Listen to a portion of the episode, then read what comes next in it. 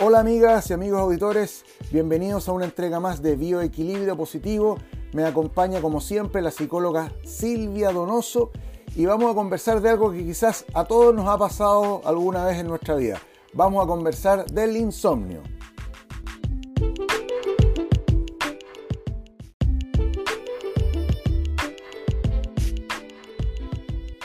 Bien, sí, vamos a hablar de insomnio. Por eso quiero partir hoy día diciendo, como bien coloquial, que levante la mano quien haya sufrido alguna vez de insomnio. Parece que... Yo creo que la gran mayoría. Que levantar la mano. Sí, parece que dormir se está convirtiendo en un verdadero desafío. Ya sea porque les cuesta quedarse dormidos, eh, lo que llaman como el insomnio de inicio o conciliación, eh, otras personas dicen que les cuesta mantener el sueño toda la noche, como hay despertares nocturnos, como interrupción del sueño. O definitivamente hay otras personas que despiertan antes del tiempo y no logran dormir más. Entonces se quedan con esa sensación de no haber descansado y ya deben levantarse y partir sus actividades.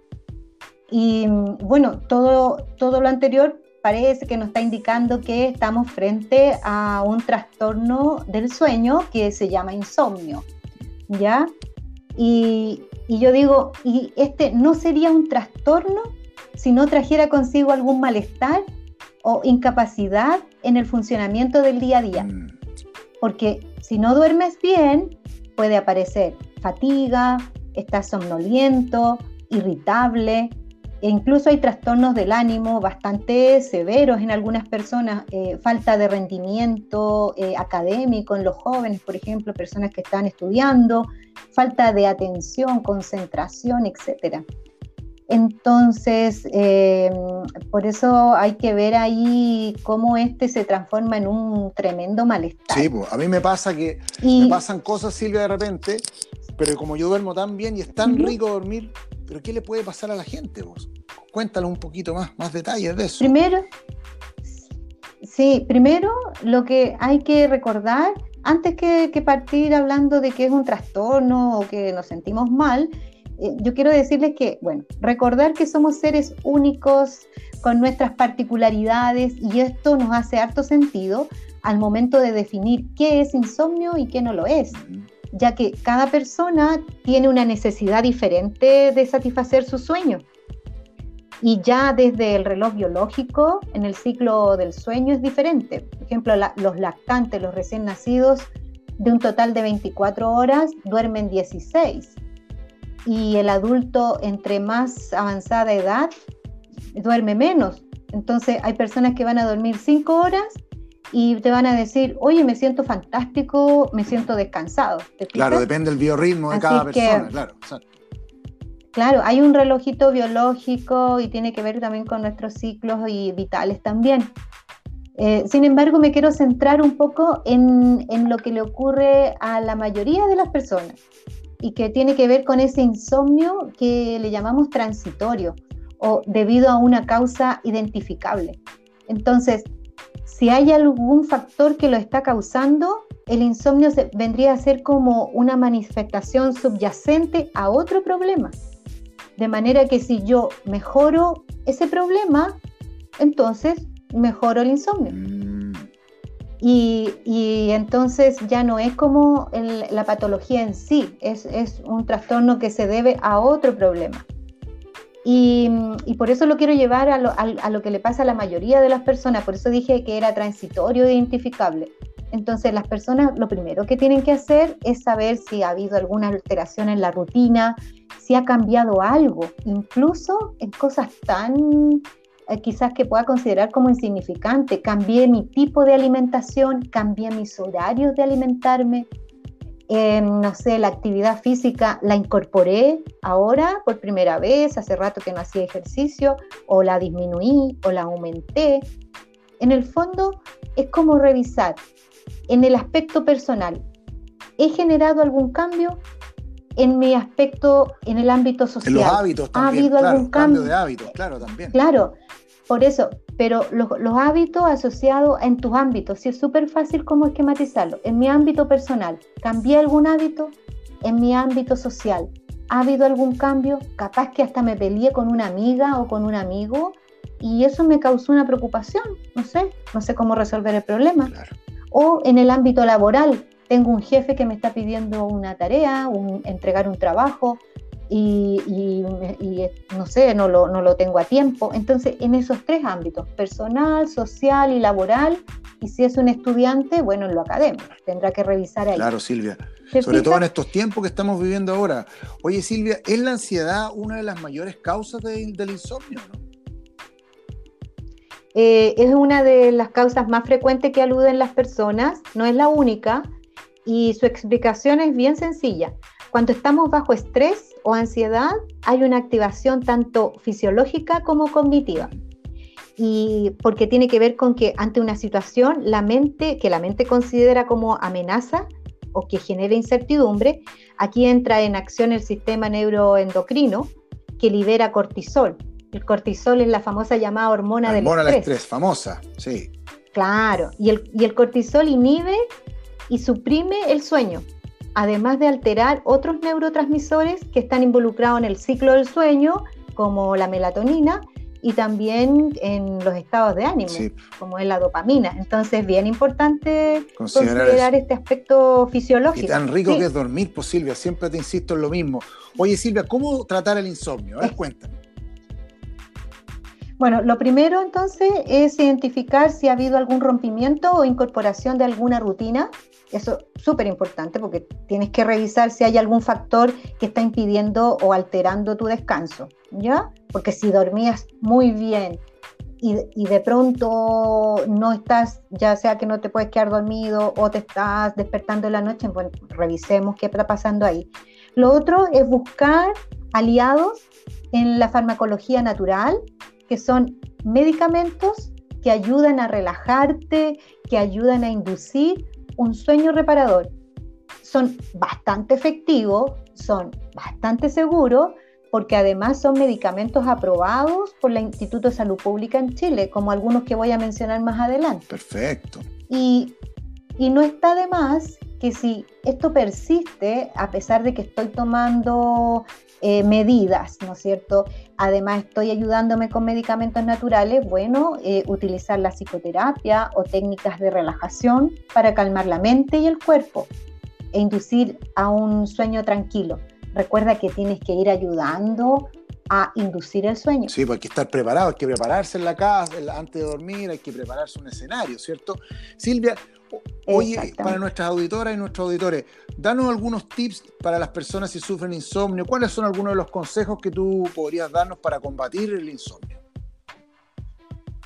Algunos consejos que pueden ayudar eh, si estás sufriendo de insomnio y ya más o menos te estás haciendo cargo, es, bueno, revisa tus rutinas diarias, revisa lo que está pasando durante tu día.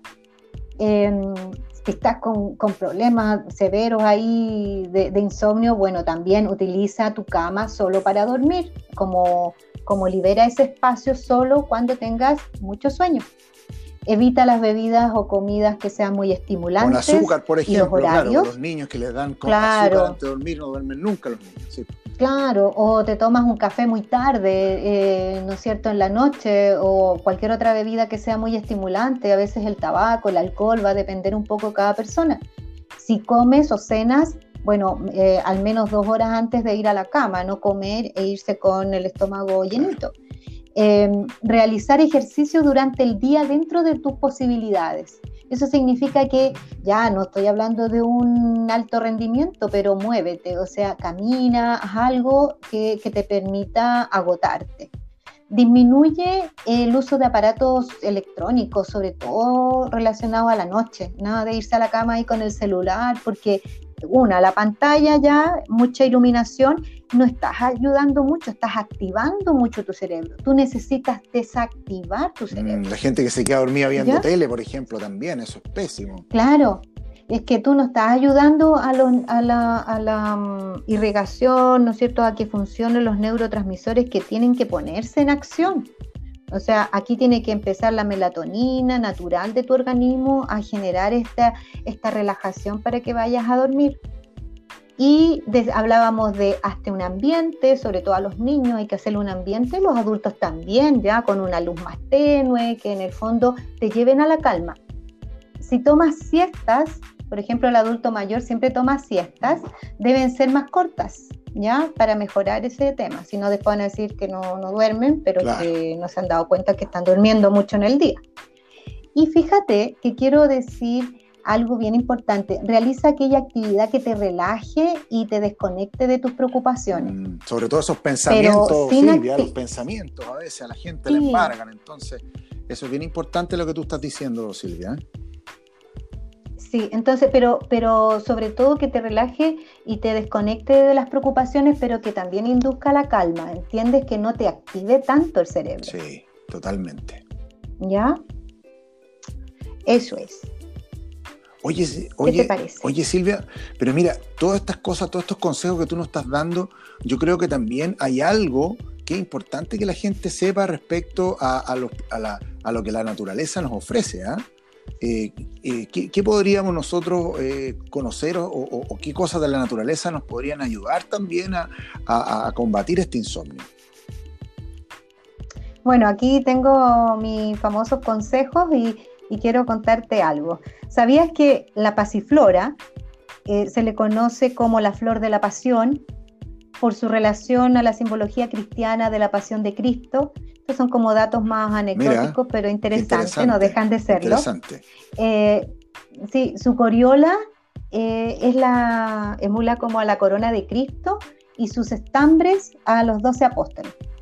Ahora, en relación a sus propiedades, son muy conocidas como tranquilizantes, se le reconoce desde tiempos inmemoriales y útil para combatir el insomnio. Este componente lo encuentras en Alfa Paz, que es un medicamento de origen natural, de no laboratorio, que ayuda a combatir ansiedad, insomnio y alteraciones nerviosas. Asimismo, espasmos digestivos de origen nervioso. Relájate, recupera tu tranquilidad y vuelve a dormir con Alfa. ¡Qué maravilla! Y lo puedes encontrar, este, Alfa, Paz está en Cruz Verde y está en farmacias no. O sea que tenemos una planta maravillosa que se llama la pasión, la flor de la pasión, ¿cierto? La flor de la pasión. Ok, fantástico.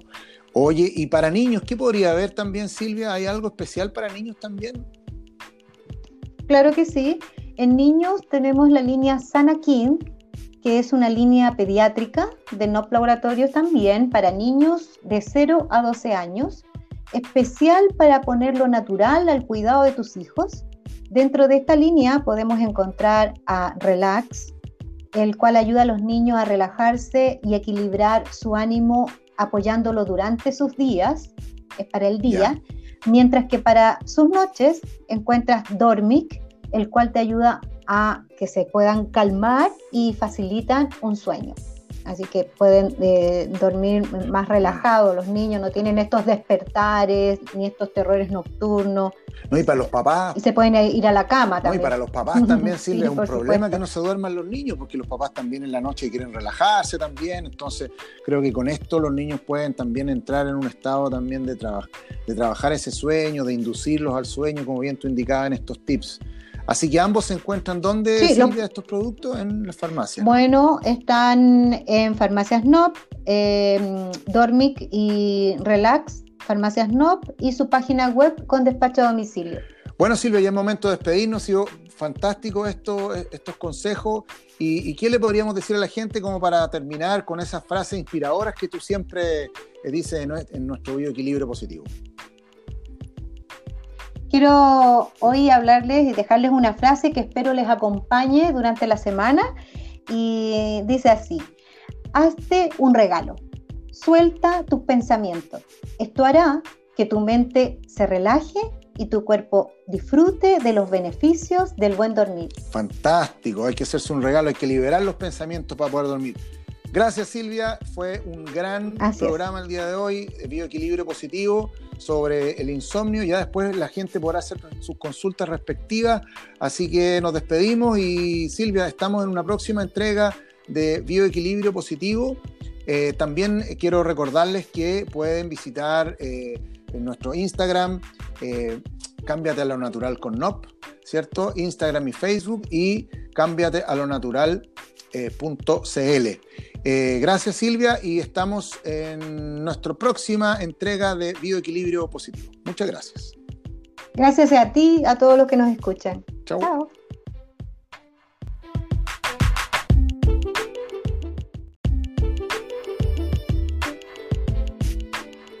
Gracias Silvia por esta información y estos sabios consejos y no olviden seguirnos en las redes sociales, Facebook e Instagram como NOP Cámbiate lo Natural y la página web cambiatelonatural.cl y pueden enviarnos sus dudas al 569-5394-2328, donde Silvia estará respondiendo todas las dudas que les puedan surgir en nuestros próximos programas. Agradecemos habernos escuchado en este podcast de Bioequilibrio Positivo y ya vienen más podcasts aquí de NOP Cámbiate a lo Natural.